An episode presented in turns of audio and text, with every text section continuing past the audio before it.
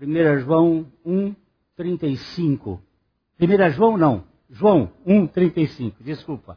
Primeiro capítulo de João 1, 35. Nós vamos ler do, do 35 ao 42. No dia seguinte, estava João outra vez na companhia de dois dos seus discípulos.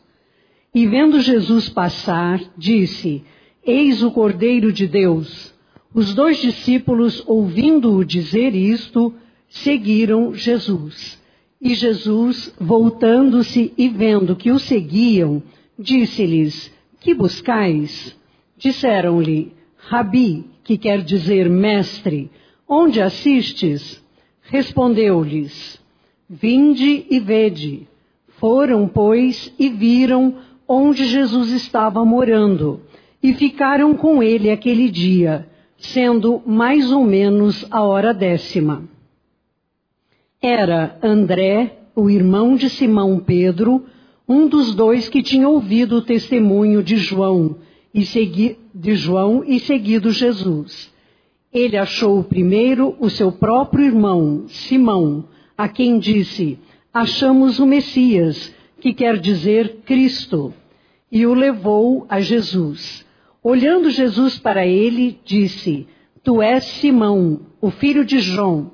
Tu serás chamado Cefas, que quer dizer Pedro. Pai, eu te peço que tu nos faças ouvintes e proclamador da palavra do Senhor. Que tu nos fales pela tua palavra, para que Jesus Cristo seja glorificado.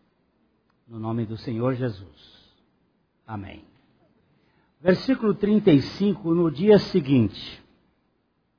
Você vai perceber que isto se repete desde o momento em que João Batista começa a falar de Jesus. Existe o dia seguinte. Nós temos João começando lá no versículo 15.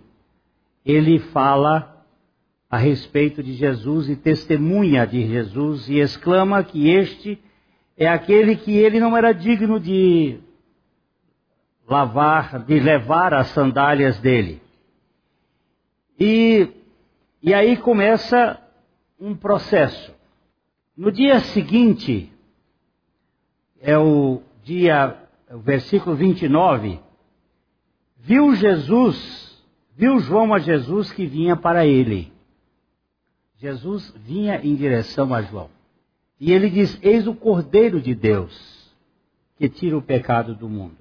E aqui nós estamos no terceiro dia seguinte. No dia seguinte, João, outra vez, ah, na companhia de dois discípulos, vendo Jesus, vendo Jesus passar. É verso, é, vendo Jesus passar, diz: Eis o Cordeiro de Deus. Aqui ele não diz que tira o pecado do mundo.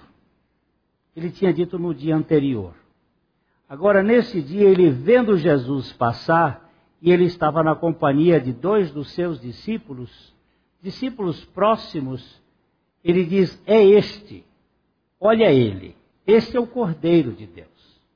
Quando se fala em Cordeiro para o povo judeu, representa aquele que substitui isto começa no sacrifício de Abel, lá em Gênesis 4. A religião trabalha com o suor, o evangelho com sangue.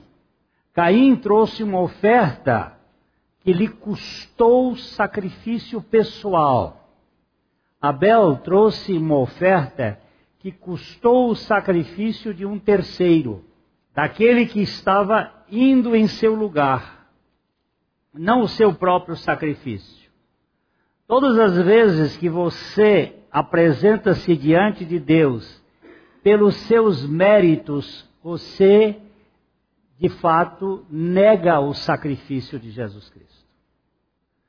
Você é um blasfemo que está se apresentando no lugar daquele que fez a obra em seu favor. Quando você se apresenta pelas suas obras, você está negando a obra de Cristo. Quando João aponta para os seus discípulos, ele quis dizer: Eu não preciso, eu não quero discípulos comigo. Ele estava na companhia, é muito, muito interessante, veja aí o verso 35 o verso 35, no dia seguinte estava João outra vez na companhia de dois dos seus discípulos. E ao invés dele falar de si e do seu ministério, ele vai falar daquele que tem o ministério eterno, Cristo Jesus. Eis o Cordeiro de Deus. Ele não aponta para si, ele aponta para aquele que pode salvar perfeitamente, o Cordeiro isto apontava para o sacrifício. E o sacrifício de Cristo é suficiente para nos salvar. E vendo Jesus passar, ele diz: Eis o Cordeiro de Deus, verso 35. E o que, que acontece no verso 37? Os dois discípulos, ouvindo isto, dizer isto, seguiram Jesus. A seta, o rumo, que nós temos que apresentar é Jesus. Não é a primeira igreja batista. Não é a igreja A, B, C ou D. Não é o pastor A, B, C, D. É Jesus. Nós cometemos um crime inominável quando pregamos a nós mesmos ou anunciamos que as pessoas devem seguir fulano, ciclano ou beltrano. Eu tenho batido isso já há algum tempo atrás, vou bater mais aí todos os glenistas vão para o inferno. Porque eu não posso salvar você e ninguém pode salvar você a não ser Jesus. Só Jesus pode.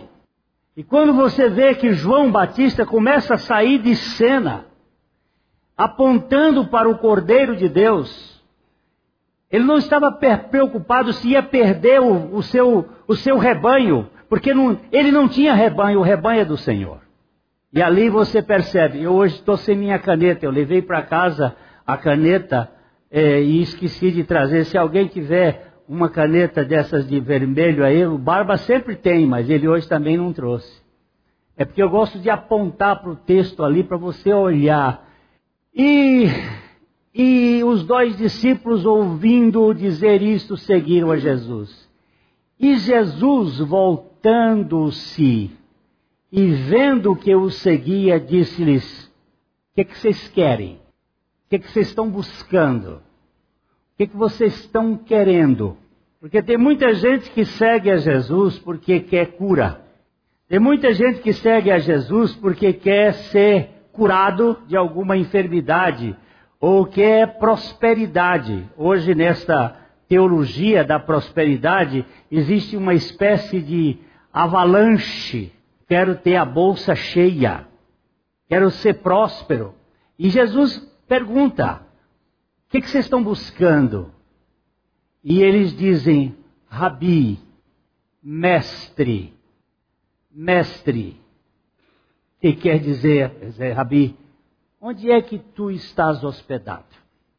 Onde é que tu estás aí morando? Nós queríamos mais do que um encontro, nós queríamos ficar contigo. E a palavra de Deus diz aqui que respondeu Jesus, respondeu-lhes, vinde e vede. Coisa experimental. O que, vocês querem? Vocês querem estar comigo? Então, quebre o, o seu protocolo aí, sua agenda. Ah, sarjar um aqui. Ei, Adriano, você. Então, obrigado. Vinde e vede. Não existe coisa de cabeça. Tem que ser algo experimental. Jesus fez um convite uma vez, ele disse assim: Vinde a mim, todos vós estáis cansados, sobrecarregados, oprimidos, e eu vos aliviarei. Vinde a mim, e aqui ele disse: Vinde e vede. E foram e viram onde Jesus estava se hospedando, estava morando, e ficaram com ele aquele dia, sendo mais ou menos a hora décima. Se esse calendário for o romano, era quatro horas da tarde. Se for o calendário judaico, seria oito horas da manhã. Aí nós não sabemos bem o que, que João, em que calendário ele está usando. Mas oito horas não, dez horas da manhã, porque meia-noite era uma hora e depois vem contando, não, dez horas, né? E João marcou isto aqui por ser um dia especial na vida dele. Foi o dia, a hora que ele marca. Por que, que é João quem descreve este encontro? E como ele não se refere ao nome dele no, no Evangelho, os estudiosos acham que o outro discípulo, que não era André, era João. Era ele que estava falando a respeito dele. E os, os evangelhos, os outros evangelhos vão dizer a respeito. André era um. André, irmão de Simão Pedro. Os dois pescadores. E são vistos no evangelho de Mateus como aqueles que pescavam, lavavam os barcos. E um dos discípulos que tinham ouvido o testemunho de João o Batista e seguiam Jesus. Porque a fé vem pelo ouvir e ouvir da palavra de Deus. O testemunho tem que ser anunciado. E quando eles ouviram João dizendo: Olha, já temos o Cordeiro de Deus na terra. Nós já temos aqui aquele que vem tirar o pecado do mundo eles não ficaram mais indecisos. Eles tiveram agora a certeza de que Jesus habitava aqui na terra e queriam estar com ele. E eles passaram aquele dia com Jesus. E que dia, e que noite. Esses são os primeiros discípulos de Jesus. Aquele que, que começa, começam a conhecer a intimidade do coração de Jesus. João é o discípulo que auscultava o coração do Senhor. Lá na ceia, no dia da ceia, ele inclinou a sua cabeça no peito de Jesus. Ele tinha muita intimidade com Jesus. Por isso esse evangelho, ele é muito um evangelho que liga muito a relação do divino e do humano na expressão da encarnação de Cristo, mas também a relação do divino com o humano no conhecimento que Deus traz para com as pessoas.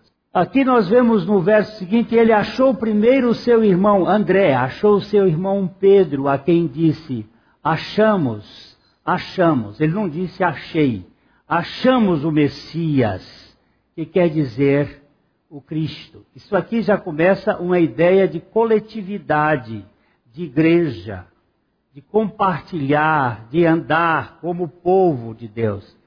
Ele não, não usa aí o termo achei o Messias, olha, tá vendo? Achamos. Na verdade, foi o Messias que os achou, porque foi ele que veio a João, e João testemunha da presença dele na terra e eles agora vão andar nos passos do Messias. E, e o levou, né? E o levou a Jesus. É tão importante quando a gente sabe e experimenta a salvação em Cristo, a gente quer contar para os outros da família. Já vai anunciar os mais próximos. Olha, eu eu fui achado pelo Senhor Jesus e aí a gente começa a falar dessa obra extraordinária que é o Evangelho de Jesus. E levou a Jesus. E olhando Jesus para ele, para Pedro, disse: Tu és Simão, o filho de João, e tu serás chamado de Cefas, que quer dizer Pedro. Jesus que conhecia Pedro desde a eternidade e sabia que ele era um ser muito volúvel e muito assim é, é, pronto a, a, manifestar o seu, o seu gênio é, destemperado. Jesus disse: Pois bem, Pedro, pois bem, Simão, você vai, vai ter uma mudança de caráter. Eu vou trocar você. E você, de, de, de uma biruta tonta, vai ser uma rocha firme, vai ser uma pedra firme, porque eu farei de você isto. Tu és um Simão qualquer, um filho de João, de um João qualquer, mas eu te farei uma pedra, uma pedra firme. Tu és, tu serás Cefas. Então ali levou a Jesus e disse: Tu és Simão, filho de João e tu seres chamado Pedro. Então, eu queria fazer algumas considerações aqui mais rápidas. João testemunha publicamente do Senhor. No dia anterior, ele fala da sua pessoa como Cordeiro de Deus e a sua obra que tira o pecado do mundo. Só tem um Cordeiro, o de Deus, que tira o pecado do mundo. Agora ele simplesmente chama atenção. Você não pode ficar preso comigo no meu sistema. Você tem que olhar para Jesus. E os dois discípulos de Jesus partem. Pela sua fiel pregação, João perdeu dois dos seus discípulos, mas ele se alegrou de vê-los seguindo a Jesus. Portanto, devemos estar mais ávidos em ver os nossos amigos seguindo ao Senhor do que eles apoiando ou nos prestigiando. Se eles estiverem seguindo ao Senhor, nós deveremos nos alegrar com isto. Porque a alegria não é de ter uma igreja cheia, é de ter gente seguindo a Cristo Jesus. Essa que deve ser a motivação dos nossos corações. Quando pregamos, devemos pregar não para fazer alguém membro de uma congregação ou o apoio de um ministério, mas para fazer seguidores de Jesus Cristo. Para alguém poder seguir a Cristo, é preciso que ele fale de Cristo para as pessoas. Vamos ler Romanos capítulo 10, os versos 13 a 17. Romanos capítulo 10. Porque todo aquele que invocar o nome do Senhor será salvo. Como, porém. Agora, agora eu vou ter que voltar. Eu vou ter que voltar lá em Gênesis capítulo 4, versículo. É o penúltimo versículo de Gênesis 4. Por favor, pode ler. Tornou Adão? Tornou Adão a coabitar com sua mulher e ela deu à luz um filho a quem pôs o nome de Sete, porque disse ela: Deus me concedeu outro descendente em lugar de Abel, que Caim matou. A Sete nasceu-lhes também um filho, ao qual pôs o nome de Enós.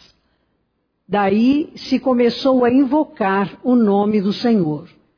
Por que, por que, que nós fomos chamados pelo Espírito Santo na memória a olhar esse verbo invocar. Preste bem atenção. Nós temos duas descendências na Bíblia: os descendentes de Caim e os descendentes de Sete. Abel morreu. Era inicialmente dois filhos. Vamos, vamos dar uma voltadinha um pouquinho para trás Vamos ver Gênesis 4, 1 e 2, só para a gente ter um pouquinho da visão geral. Gênesis 4, 1 diz que é, é, é, coabitou. Coabitou o homem com Eva, sua mulher. Esta concebeu e deu à luz a Caim. Então disse: Adquiri um varão com o auxílio do Senhor. Eu quero que você preste bem atenção que Dona Eva quando ela se viu engravidada, ela disse que adquiriu. Foi uma aquisição. Foi ela que conseguiu adquirir um varão com o auxílio do Senhor. Foi bom você botar aqui, ó. Obter, adquirir, criar, comprar, possuir. Eu adquiri um varão com o auxílio do Senhor. Mas quando ela pariu Abel, no versículo 2, você vai ver que diz assim: que ela deu a luz a Abel. Depois deu a luz a Abel, seu irmão. Abel foi pastor de ovelhas e Caim lavrador. Você, pastor de ovelhas naquele tempo, não fazia nada. Dar a luz, ó, gerar, parir, produzir, está trabalho de parto. Deu a luz, o outro ela adquiriu. Um é religião, Caim. Tudo que é aquisição sua é, aquisição é religião. tudo que é dado por Deus é parição, é Deus, Deus deu, foi um presente. Mas Abel foi morto por Caim. Depois da morte de Caim, ficou um tempo, perdão, de Abel, ficou um tempo. E aí Deus deu um filho. Olha, presta atenção agora, vamos lá para o verso 25. O verso 25, 2, 4, 25. Ó, tornou Adão a coabitar com a sua mulher e ela deu à luz um filho e pôs o nome de Sete. É, é o mesmo verbo, porque disse: Deus me concedeu, não foi uma aquisição, foi um presente, foi uma dádiva. Deus me concedeu um filho e no lugar do Abel que morreu. Mas o interessante é o verso 26, que diz aí, já lemos, o verso 26, sete a sete, que é o filho, que significa substituto, sete aí não é sete número sete, seis, sete, oito, não. Sete aí é o substituto que substitui o que morreu. O que morreu é a cruz, Abel. O que ressuscita é sete, a ressurreição. A ressurreição, o que substitui, que vem no lugar do que morreu. A Bíblia apontando para a realidade espiritual.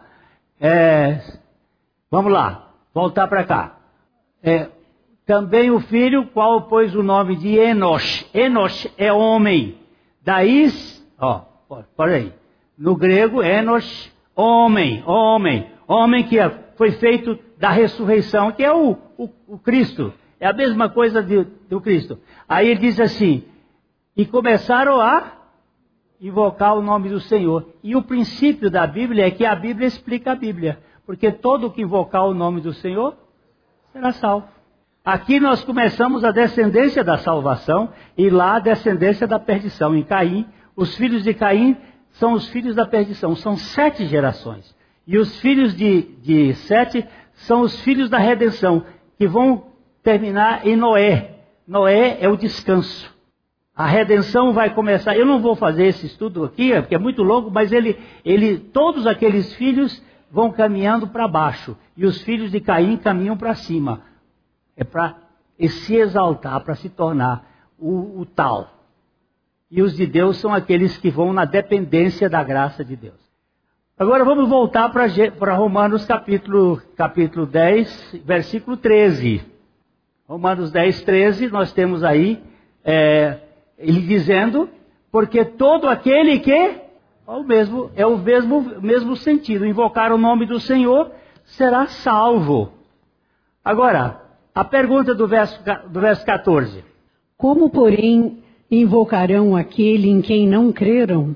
E como crerão naquele de quem nada ouviram? E como ouvirão se não há quem pregue? Ó, ó, olhe bem.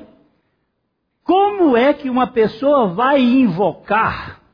E como, porém, invocarão aquele em quem não creram? Como invocarão aquele em quem não creram? É preciso crer primeiro. E como é que vai crer? E como crerão naquele de quem nada ouviram? E como ouvirão se não há quem pregue?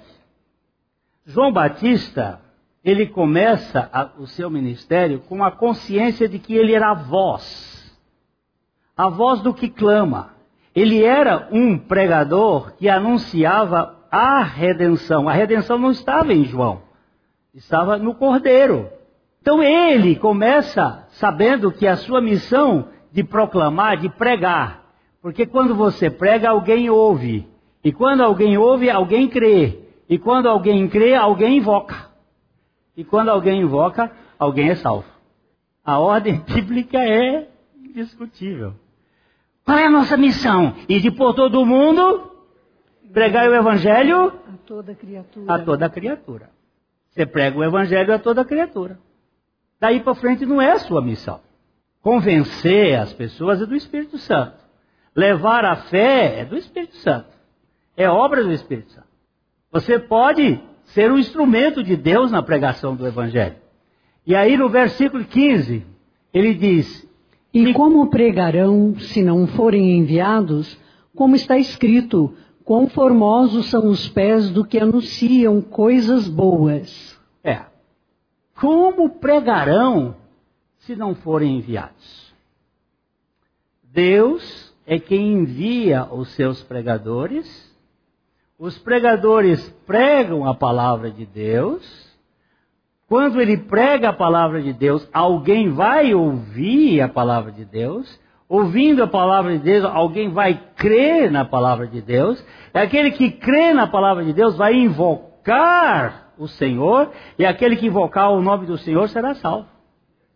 Quem é que vai ser salvo? Não sei, não, não é, essa, essa não é a presunção nossa, a nossa postura é anunciar. Porque, olha, como é formoso, como são formosos os pés dos que anunciam as boas novas, a boa notícia. Aperta aqui nesse boa, por favor. Vamos ver o que, que ele vai dizer aqui. No boa, não na cruzinha, no boa. No boa, agatos. Agatos. Boa constituição, uma natureza boa, boa agradável, uma coisa agradável. O que é coisa mais agradável do que você contar para uma pessoa que tem uma vida com culpa, com vergonha, com, com sentimento de peso, dizer assim: olha, esse negócio já foi levado lá na cruz com Cristo, ele carregou esse pecado seu. Que coisa mais maravilhosa. Eu já contei essa história várias vezes, mas ela, é, ela é boazinha. É, aquela moça que chega aqui é, desesperada, que, porque ela tinha uma culpa e ela ouvia gritar no ouvido dela uma voz assassina, assassina. Chuva. Amém. Assassina, assassina. E ela disse, mas quem é que grita? Eles gritam, eles quem? E ela chorava e dizia, eles gritam no meu ouvido, assassina, assassina. Você é assassina. Eu digo, eles quem, meu amor? Quem é que grita? Eles, as crianças, que crianças, as que eu abortei. Elas gritam no meu ouvido, assassina, assassina. E o que, que eu faço com isso agora? Estou diante de uma professora de psicologia aqui, doutora de psicologia. O que, que eu faço, doutora, diante de um negócio desse? Não tem terapia que resolva. Mas tem uma cruz, tem um sacrifício, tem um louco de amor que foi para uma cruz, que morreu uma morte que não era dele, e que carregou gente ali naquela cruz e eu anunciei para ela a obra da salvação. E só isto. E o Espírito Santo convenceu-a. Eu tive o privilégio de batizá-la. Essa senhora hoje está sem culpa, sem, sem vergonha. Sem vergonha, não. Sem vergonha. sem a, o peso. Por quê? Por quê? Porque Deus fez a obra por ela. Esse é o Evangelho. Essa é a boa notícia. Que nós, não, a gente cantava um velho cântico que a gente cantava aqui: não há pecado ou culpa maior que o seu amor. Não há nada que fizemos que ele não possa perdoar. Este Evangelho da sublime graça de Deus em Cristo Jesus na cruz. Então, o que, que, a gente vai fazer? Vamos caminhar só um pouquinho mais. Eu já podia ter parado ali, mas nem todos. Mas nem todos. Não, volta um tiquinho. Vamos voltar só um tiquinho, nós não lemos, né? Lemos, lemos? Ah, sim. Vamos embora, para cima, para frente. Mas... Mas nem todos obedeceram ao Evangelho, pois Isaías diz: Senhor, quem acreditou na nossa pregação? Nem todos obedecem o Evangelho, nem todos creem no Evangelho, nem todos recebem o Evangelho, nem todos, nem todos. Senhor, quem foi que deu crédito na nossa pregação? Dá para explicar isso? Aí ele vai dizer assim: e a fé? E assim, a fé vem pela pregação, e a pregação pela palavra de Cristo. A fé vem, a fé vem. Você anuncia. Eu não sei Hoje nós dissemos no estudo pela manhã que o Espírito Santo faz naqueles que creem algo que ele não faz nos que permanecem incrédulos pelo resto da vida. Eles convence aqueles. Eu não sei porquê, mas é assim. A fé vem pela pregação e a pregação da palavra de Cristo. É tão precioso saber que João, João Batista, não estava preocupado com o seu ministério, mas em anunciar aquele. O Salvador sempre está muito interessado também naqueles que o seguem. Aqui no versículo 38 de João 1, quando ele disse: E voltando-se, vendo-o seguir, disse-lhes: Que buscais? Disseram Rabi, que quer dizer mestre. Onde é que o senhor assiste? E o Senhor disse: Vem ver. O Senhor está muito interessado naqueles que o querem seguir. Aqui ele mostrou seu interesse, voltando-se para os dois discípulos e perguntando para eles: Qual é o interesse de vocês comigo? Ele sabia a resposta e perguntou. Ele sabia todas as coisas, mesmo assim ele pergunta. Mas ele queria que eles expressassem seu desejo em palavras. Uma resposta verdadeira. Rabi, eu queria estar com o senhor na sua casa. Eu queria estar. Onde é que o senhor, onde é que o senhor hospedado? Em que hotel o senhor se hospedou? Eu queria ficar com o senhor. Deus tem os seus segredos para os seus íntimos. Ele vai revelar as suas peculiaridades para aqueles que se aproximam dele. Primeiro, hoje o irmão me perguntou, mas você hoje falou que ninguém busca a Deus. Não, eu não falei, a Bíblia falou. Mas ela diz assim: buscai ao Senhor enquanto Ele está perto. Muito bem, buscai ao Senhor enquanto Ele está perto. Ele ficou perto. Quando Ele fica perto, você busca Ele. Quando Ele te buscou primeiro, você busca Ele. E buscar-me-eis e me achareis quando me buscar de todo o vosso coração. É verdade. Nós só o buscamos de todo o nosso coração porque Ele nos chamou. Quando João Batista apresentou aqueles apóstolos, aqueles discípulos dele, de João. não sou eu o cordeiro, o cordeiro é este. Eles vieram, Jesus disse: O que vocês estão querendo? Vocês querem que eu resolva o problema de vocês? Alguma dívida? Algum problema? Não. Eles disseram: Não queremos ficar com o Senhor. Onde é que o Senhor está? Onde o Senhor está habitando agora? Nós queremos estar com o Senhor.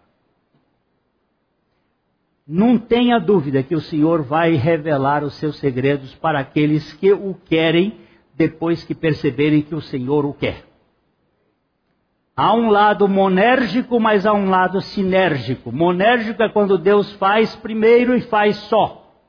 E o lado sinérgico é quando Deus faz e eu correspondo àquilo que ele fez. Porque ele me quer, eu o quero. E porque ele me quis, eu o quero mais ainda. E eu o quero tanto porque ele me quer cada dia mais para ele e para o louvor da sua própria glória. Jesus mostrou a eles que queria que eles o conhecessem. Venham e vejam. Eu vou expressar, eu não tenho, não vou sonegar o meu conhecimento. Venham estar comigo e vejam. Eles não estavam satisfeitos em apenas encontrar Jesus. Eles desejavam ter uma comunhão com Jesus. Botando isso assim numa coisa. Esse momento em que vocês vêm aqui, o culto, é muito importante. Isso é muito importante. A Bíblia diz que tem alguns que por, têm o costume de não estar na congregação. Isso não é bom. Ele manda exortar mas não é isto que é o importante. O importante é vocês terem comunhão com o Senhor dia a dia no seu quarto fechado, na sua intimidade, no seu lava-louça, no seu limpar-chão, no seu dirigir carro, com o Senhor intimamente. Venham estar comigo e eu vou revelar a vocês a minha intimidade. Hum? Eu acho que a reunião da congregação é importantíssima, senão o Senhor não teria dito: olha, onde tiver dois ou três reunidos em meu nome, eu estou nesse negócio. Mas o importante é você procurar o lugar onde o Senhor está. Onde o Senhor está? Eu quero estar.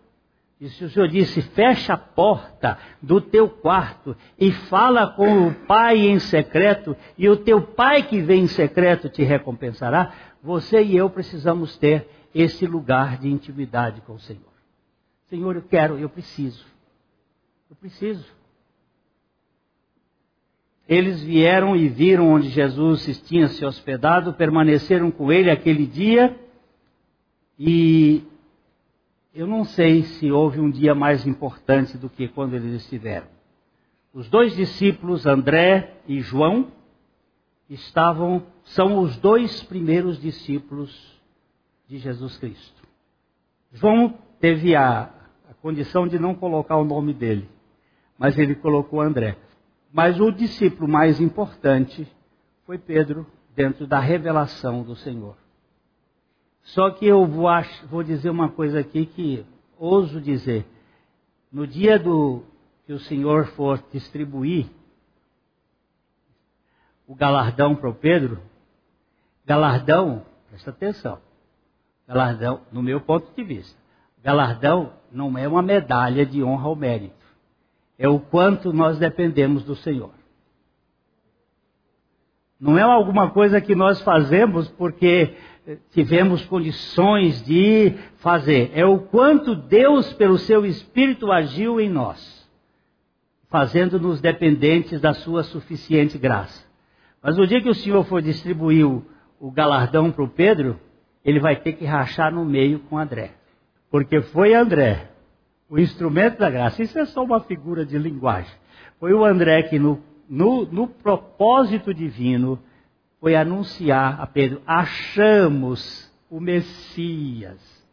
E o que eu quero ressaltar aqui é que a sua boca, a minha boca, o seu testemunho, o meu testemunho, são os instrumentos que Deus vai usar para tocar as pessoas que estão neste mundo. Quando nós anunciamos e proclamamos o Evangelho da sublime graça de Deus. A mensagem que você acabou de ouvir faz parte do Ministério de Comunicação Palavra da Cruz. Temos um grande acervo de estudos bíblicos em áudio e vídeo. Distribuímos também gratuitamente o jornal mensal Palavra da Cruz. Entre em contato conosco pelo fone 0 operadora 43 33 728900 ou pelo e-mail livraria@piblondrina.com.br. Visite-nos pelo site www.livrariapiblondrina.com.br ou acesse www.piblondrina.com.br. Graça e paz.